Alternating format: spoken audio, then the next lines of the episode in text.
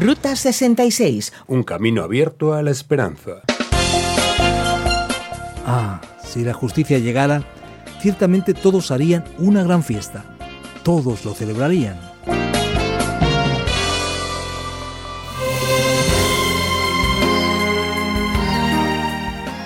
En nuestro recorrido por la mítica Ruta 66 nos encontramos la que muchos consideran la puerta hacia el oeste americano. San Luis fue fundada en 1763 por un trampero francés llamado Pierre Laclec Liguest y su ayudante Auguste Chateau para establecer un puesto comercial.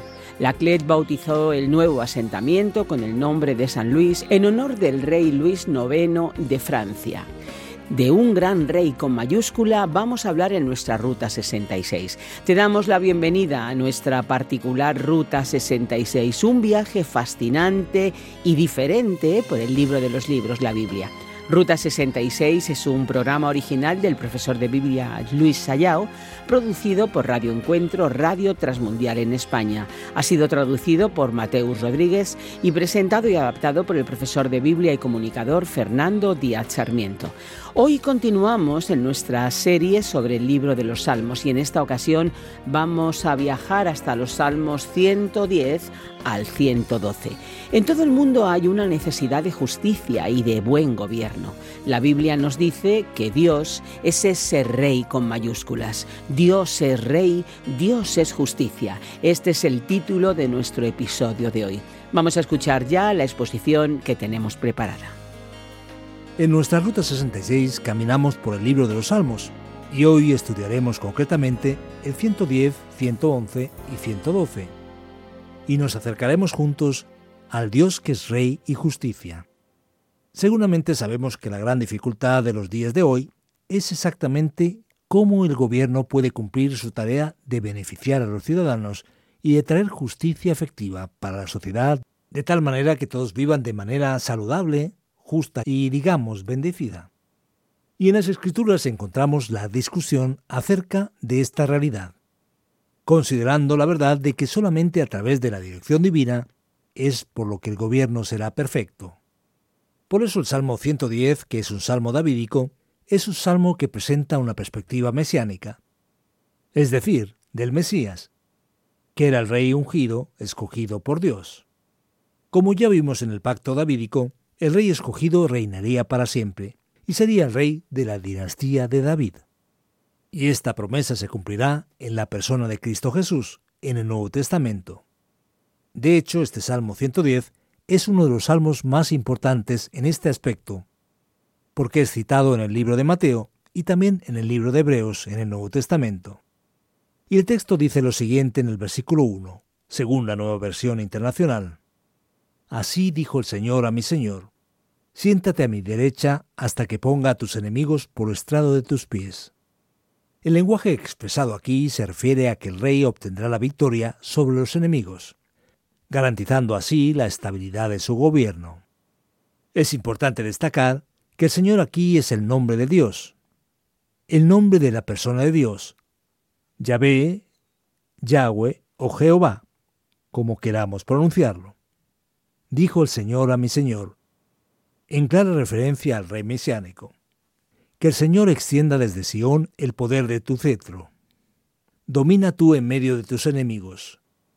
Tus tropas estarán dispuestas el día de la batalla. Podemos leer en el versículo 3, ordenadas en santa majestad. De las entrañas de la aurora recibirás el rocío de tu juventud. Esto muestra claramente el apoyo que el rey mesiánico tendrá en su tarea de dominio y de gobierno bajo la dirección divina. El texto bíblico prosigue diciendo que el Señor ha jurado y no cambiará de parecer. Tú eres sacerdote para siempre, según el orden de Melquisedec. Esta realidad la abordamos al estudiar el libro de Génesis, donde Melquisedec aparece por primera vez, concretamente en el versículo 18 del capítulo 14, y también se menciona en el libro de Hebreos. ¿Por qué Cristo es definido como alguien del orden de Melquisedec? ¿Por qué el rey mesiánico en el Salmo 110 es tratado de esta manera, según encontramos aquí?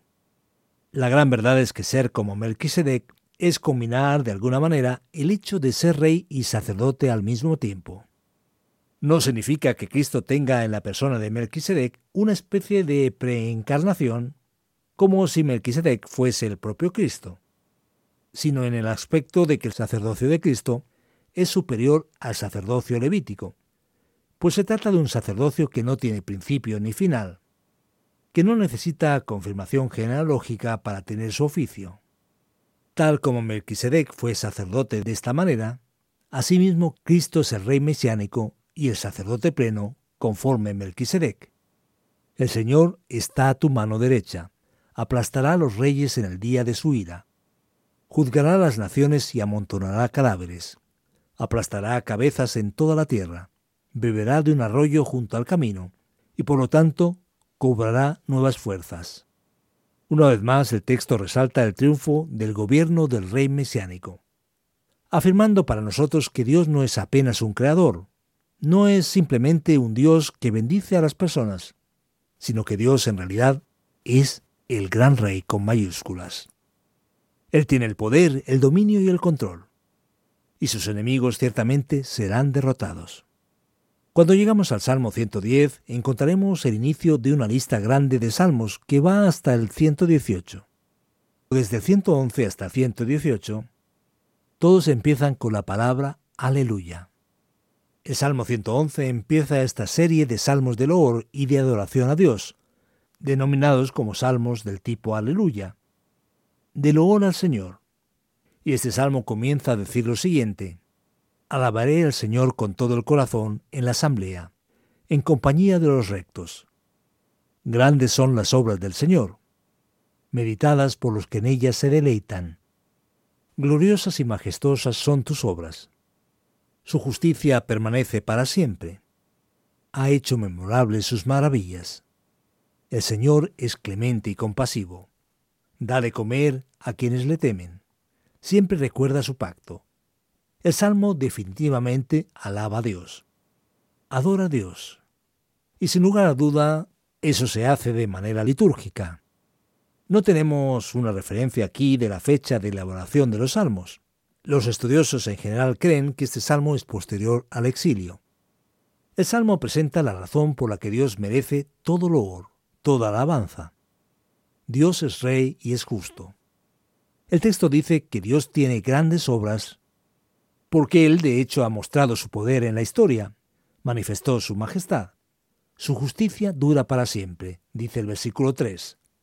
Dios nos demostró quién es Él a través de su intervención en la historia. Él mostró sus hechos poderosos. Dio las tierras de las naciones. Una especie de recordatorio de la historia. Por eso podemos confiar en aquello que Dios nos presenta.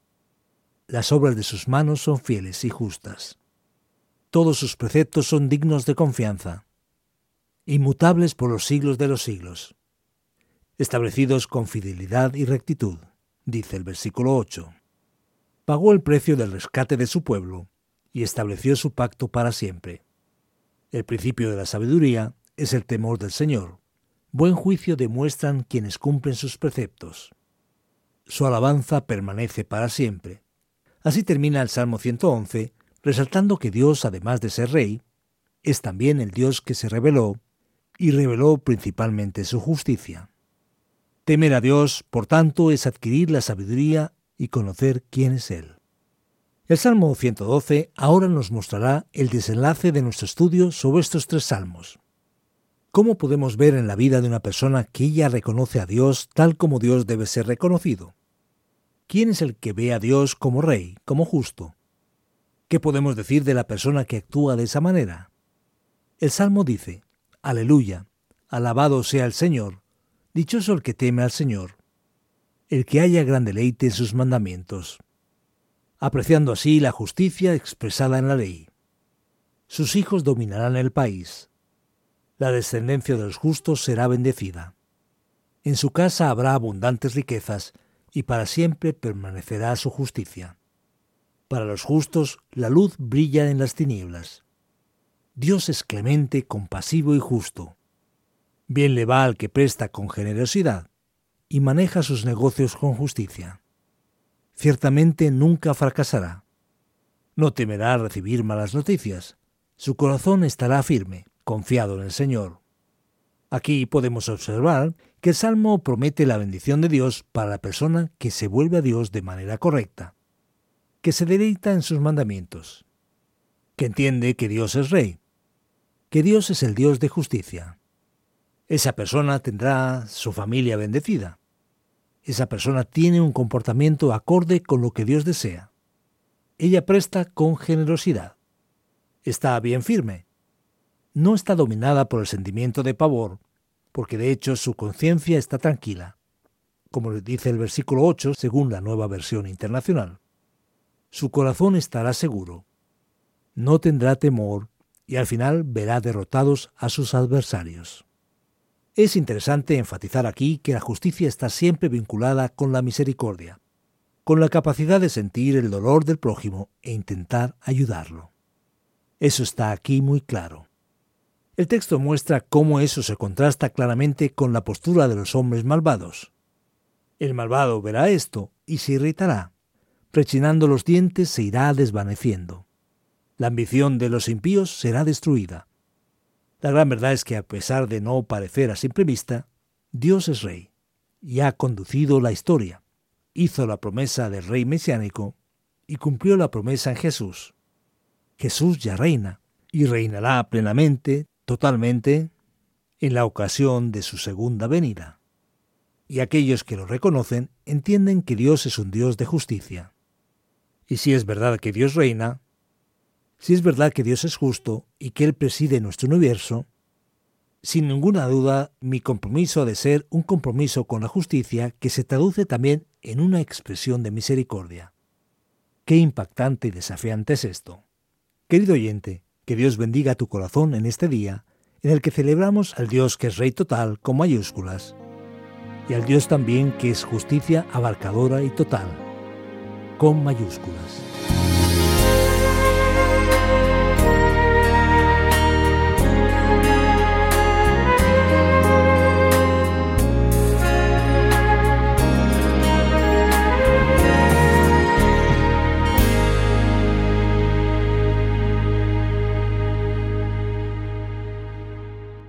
La vida es como un viaje y si lo hacemos siguiendo la Ruta 66, tenemos un destino seguro.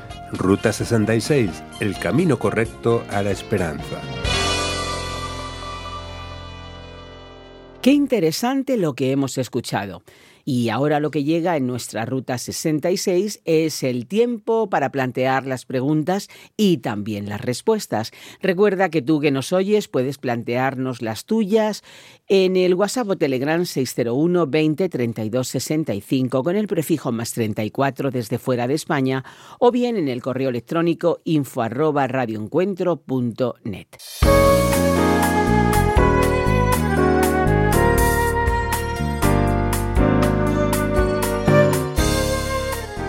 El Salmo 110 es de hecho un gran salmo. Pero ¿me podrías responder por qué el Salmo 110 está lleno del término Señor de esa manera? La palabra Señor aparece por todas partes aquí, incluso comienza, así dijo el Señor a mi Señor. Esperanza, el que se quiera adueñar de la interpretación del Salmo 110, se va a tener que ver y aclarar las cosas con su verdadero Señor. Mira, esta palabra Señor, generalmente escrita con letras mayúsculas en la mayoría de versiones bíblicas, se refiere a la persona de Dios, que en hebreo se escribe con las letras Yud, Hei, Bab, Hei, que equivalen a nuestras letras Y, H, W, H. Este nombre que se pronuncia como Jehová o Yahweh o Yahvé significa en términos generales el eterno, el Dios que está más allá del límite del tiempo. Así que cuando leemos en la Biblia, el Señor dijo es una referencia al propio Dios. Y en el Salmo 110 se menciona al Señor tres veces. También tenemos la palabra Adonai, que a veces aparece como Adoní o Adón, la cual significa Señor en el sentido de alguien que es dueño, alguien que tiene poder. Así que muchas veces Dios mismo es denominado Señor en este sentido de Adón o Adonai. En el versículo 1 del Salmo 110 encontramos la frase El Señor dijo a mi Señor. Es decir, Dios dijo al rey. Este es el sentido. Y le dijo, siéntate a mi derecha. con lo cual la idea es la de que el propio Dios está hablando al rey mesiánico y trayendo así su palabra de promesa y de dominio. Además, encontraremos en otros textos a veces la palabra Señor como un pronombre que no tiene nada que ver con Señor en el sentido de dominio y tampoco en el sentido de divinidad y de eternidad. Así que es importante prestar atención y observar que la palabra Señor tiene diferentes sentidos. Por lo que entiendo, el salmo mesiánico es uno que habla mucho de Jesús, del reino del Mesías. Ahora, los versículos 5 y 6 del Salmo 110 parecen y suenan un tanto extraños para mí. Mira, escucha esto. El Señor está a tu mano derecha. Aplastará a los reyes en el día de su ira, juzgará a las naciones y amontonará cadáveres, aplastará cabezas en toda la tierra. Fernando, ¿Cómo entender estos versículos? ¿Cuándo sucedió esto, si es que sucedió, o acaso va a suceder? Pues bien, Esperanza, de hecho el reino mesiánico de Cristo, el reino mesiánico prometido en el Antiguo Testamento, no se cumplió plenamente en la primera venida de Jesús. Por eso vamos a observar que hay ciertas promesas, ciertas palabras dichas tanto aquí como en los profetas, que todavía no tuvieron lugar. Eso se puede incluso observar en el Nuevo Testamento, cuando Jesús mismo reitera ciertas expectativas para el futuro. Así que este juicio de Dios sobre las naciones, esta victoria del gran rey poderoso, todavía tendrá lugar. Todavía no ocurrió. Los estudiosos de la Biblia tienen ciertas dudas sobre cómo eso va a ocurrir. Hay quienes evalúan hasta qué punto estas palabras son literales. Por ejemplo, en cuanto a si en el regreso de Cristo a esta tierra, para buscar a su iglesia, tendrá lugar el inicio de la eternidad, y por lo tanto viviremos reinando con Él para siempre. Si es así, estas palabras no son tan literales en lo que se refiere a una batalla propiamente dicha, sino que la victoria y el retorno de Cristo ya significan esa realidad. Otros consideran que efectivamente habrá una especie de batalla final en la tierra entre las fuerzas del bien contra las fuerzas del mal, lo que para algunos estudiosos inaugurará un reino de paz en la tierra antes de la eternidad. Tendremos la oportunidad más adelante de hablar con más detalles sobre estas cuestiones que son más propias del Nuevo Testamento que vinculadas propiamente a los salmos. Sí, ya hay gente que lo está pidiendo. Vamos al Apocalipsis, vamos al Apocalipsis. Pero calma, calma. Vamos ahora a los Salmos 111 y 112. Incluso comienzan con un breve subtítulo. Aleluya. El salmista aquí ya está cansado después de ciento y tantos salmos y ahora solo se queda con el Señor. Aleluya, aleluya, aleluya. ¿Por qué tantos aleluyas? ¿Qué significa aleluya? ¿Por qué comenzar un salmo diciendo aleluya? Esperanza, de hecho, llama nuestra atención. Y es verdad que a muchas personas, tanto en el ámbito religioso como fuera de él, les gusta este término, aleluya. Se sabe incluso de un futbolista cuyo apodo era Aleluya. Algunos salmos, de hecho, empiezan y terminan con la palabra Aleluya. Es el caso del Salmo 113, que estudiaremos posteriormente. Aleluya es literalmente la palabra hebrea Aleluya. Alelú significa alabad, load. Es una forma imperativa del verbo alabar en lengua hebrea. Y el sufijo ya es una abreviatura del nombre de Dios. Así que podemos decir que aleluya significa alabad al Señor. Con lo cual estos salmos son una invitación a la alabanza. Ahora bien, los estudiosos, los eruditos, tienen plena conciencia de que la finalidad de esas expresiones aquí es de naturaleza litúrgica. Y ellas marcan este salmo de una manera especial, porque estos salmos eran y son cantados hasta hoy en ciertas celebraciones especiales que el pueblo judío dedicaba a Dios. Veremos en el próximo estudio del Salmo 113 incluso los detalles específicos del uso del término aleluya desde 113 en adelante. Estas expresiones son tan ricas y resulta que las repetimos una y otra vez, constantemente, y hasta las vaciamos de significado y casi que las pronunciamos sin sentido. En muchos casos es exactamente lo que ocurre. Ahora, para terminar, ¿por qué el Salmo 112 enfatiza tanto la ayuda a los pobres? Veamos allí el versículo 9. ¿Es correcto dar limosna? Pues bien, fíjate esperanza en lo que ocurre aquí en el pensamiento bíblico. La Biblia nos da la idea de que el pecado que nos apartó de Dios no trajo simplemente un problema de naturaleza espiritual y metafísica, trajo también un problema social. Así que un gran y serio problema de la convivencia de las personas es cuando empezamos a explotar a nuestros semejantes o utilizamos ventajas especiales que provocan una gran desventaja para otras personas. Además, el propio pecado individual lleva a una persona muchas veces a caer en el infortunio del empobrecimiento y otras circunstancias de la vida. Y una sociedad sin misericordia tiende a ser injusta, y cada vez más marcada por una distancia entre los que tienen más y los que no tienen nada. Así que una marca, podemos decir, de la espiritualidad bíblica muy clara en el Antiguo Testamento es la de que el que es bendecido por el Dios Todopoderoso tiene misericordia del necesitado. Por eso el texto lo enfatiza de manera muy clara y lo repite. Fíjate en el versículo 9. Él reparte generosamente con los pobres. La misma idea aparece también en el comienzo del Salmo, mostrando que el que teme a Dios es una persona que presta con generosidad. Por ejemplo, lo vemos en el versículo 6. Si no tenemos ese enfoque, nuestra religión es vacía. Tristemente, la tradición protestante no ha tenido mucha fuerza que digamos en este aspecto. Incluso por intentar a veces huir de una idea de justificación por las obras, ha dejado muchas veces de lado la importancia que se da a la ayuda a los necesitados. Ahora bien, la cuestión de la limosna, podemos preguntarnos, ¿Debemos o no debemos dar limosna? Depende. Sí que debemos, por supuesto, ayudar a los necesitados. Así que si mi limosna está realmente ayudando a alguien, puede y debe ser, de hecho, dada. Pero si mi limosna está creando un vicio y hace que el problema persista, entonces darla no es, digamos, de mucha ayuda. Así que si yo sé que la persona pide el dinero para drogas y bebidas alcohólicas, si me entero de ello, mejor no se lo doy. Porque esa supuesta ayuda en realidad no es de ayuda. Y bueno, para ti que nos sigues, espérate un poquito más, un minuto, porque ahora llega la conclusión de este estudio. Es el momento de la aplicación en nuestra Ruta 66.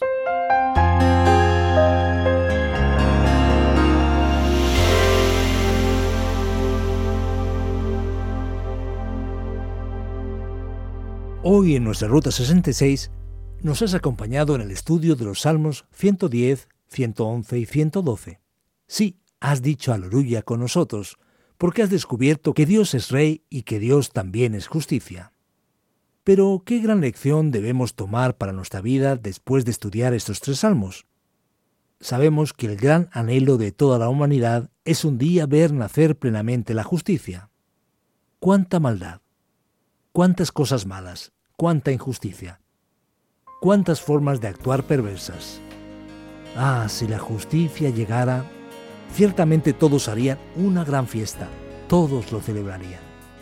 El texto bíblico nos presenta este anhelo, esta esperanza de que la justicia finalmente triunfará a través del reinado de Jesucristo, de Cristo Jesús. Y los que esperan en Dios ciertamente vivirán una vida justa. Y aquí está la gran lección para tu vida Recuérdalo bien, practicando la justicia, esperamos la plena justicia. Que Dios te bendiga.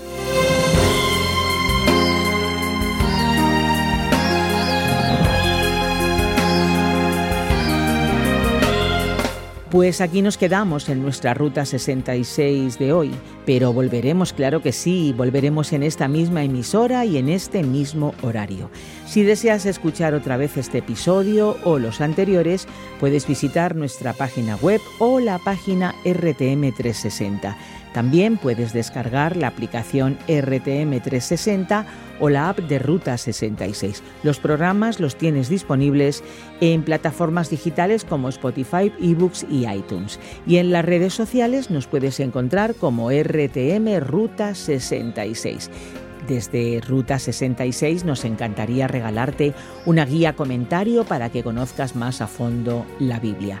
Si nos la solicitas, te la enviamos completamente gratis.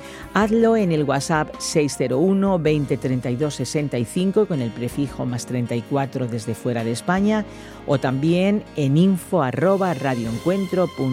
Ese es nuestro correo electrónico. Nos encantaría saber tus impresiones, desde cuándo, desde dónde y desde qué medio nos escuchas.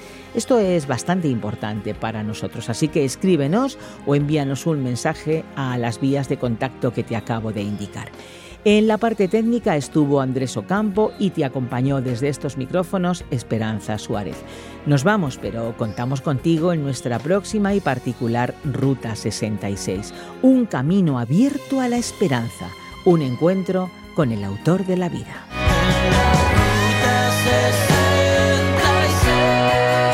Descarga la app de Ruta 66 y sigue RTM Ruta 66 en las redes sociales. Aquí te esperamos.